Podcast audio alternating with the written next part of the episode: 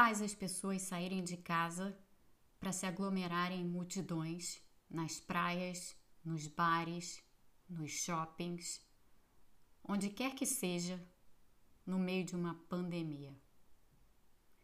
Qual a parte de o vírus é letal ou o vírus, mesmo quando não letal para alguém, pode trazer sofrimento agudo, sensação de afogamento com os fluidos que se acumulam nos, nos pulmões? Qual é a parte disso que as pessoas não entendem? Qual é a parte de se você for diagnosticado com Covid, ou mesmo se precisar de um hospital, por qualquer outra razão, você pode não ser atendido? Que as pessoas não conseguem compreender.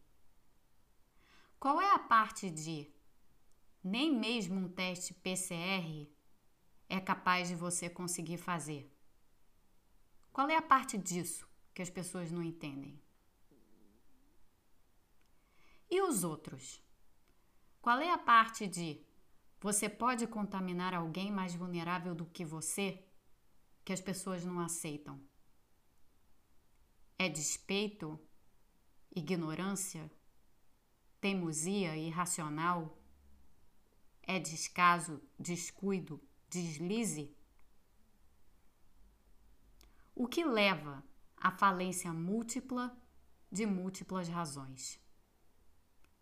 Da razão individual da razão coletiva, da razão que absorve os números. Números de casos, de mortos, número de leitos ocupados, de hospitais lotados, número de famílias que perderam parentes nos últimos 11 meses de pandemia. O que leva até a falência do sentido de autopreservação?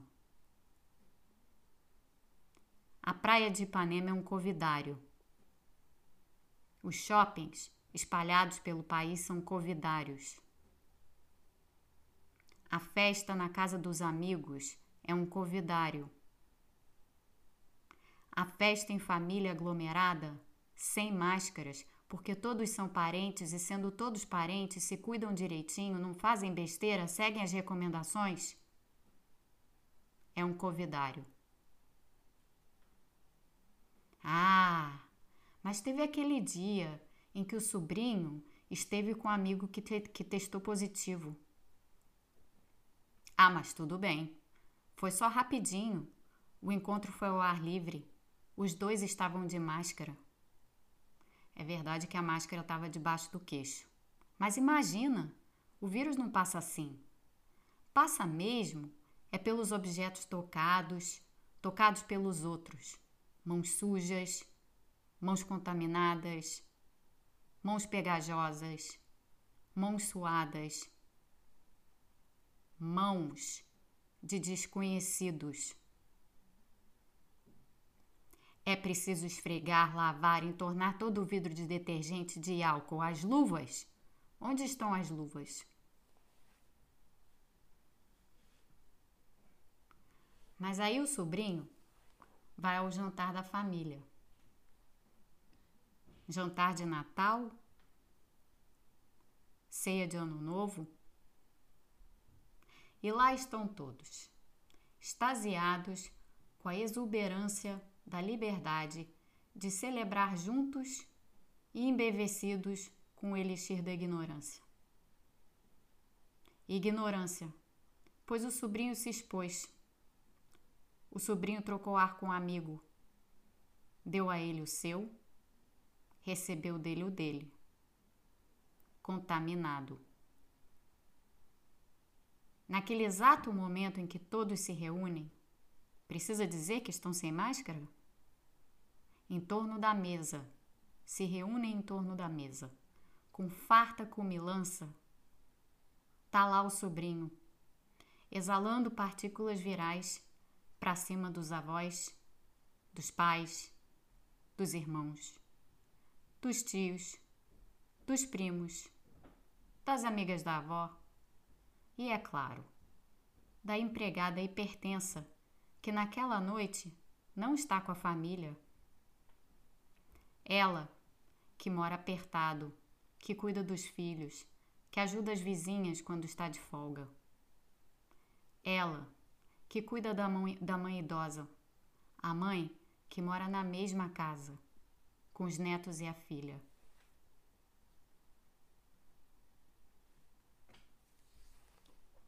As partículas que exala o sobrinho são invisíveis, e aquilo que os olhos não veem, o coração não sente e a mente não registra. Não registra. Não registra a febre do avô, que aparecerá alguns dias depois. Não registra a tosse da tia, que aparecerá alguns dias depois não registra a contaminação do irmão mais novo, que não terá sintomas, mas que passará a noite na casa da outra avó, dali a alguns dias.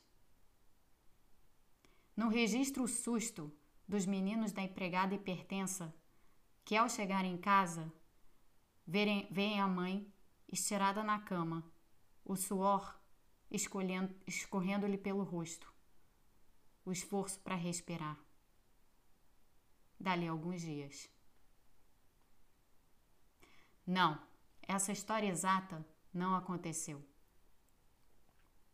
Mas muitas outras parecidas com ela estão acontecendo todos os dias ao redor de todo o país e há várias semanas. As pessoas julgam-se irracionalmente invencíveis, mesmo quando as mortes se amontoam e amigos e conhecidos padecem. Há até quem torça para ter logo Covid e assim ver-se livre, livre, livre a ponto de gabar-se. Veja, sou imune, não pego mais essa doença.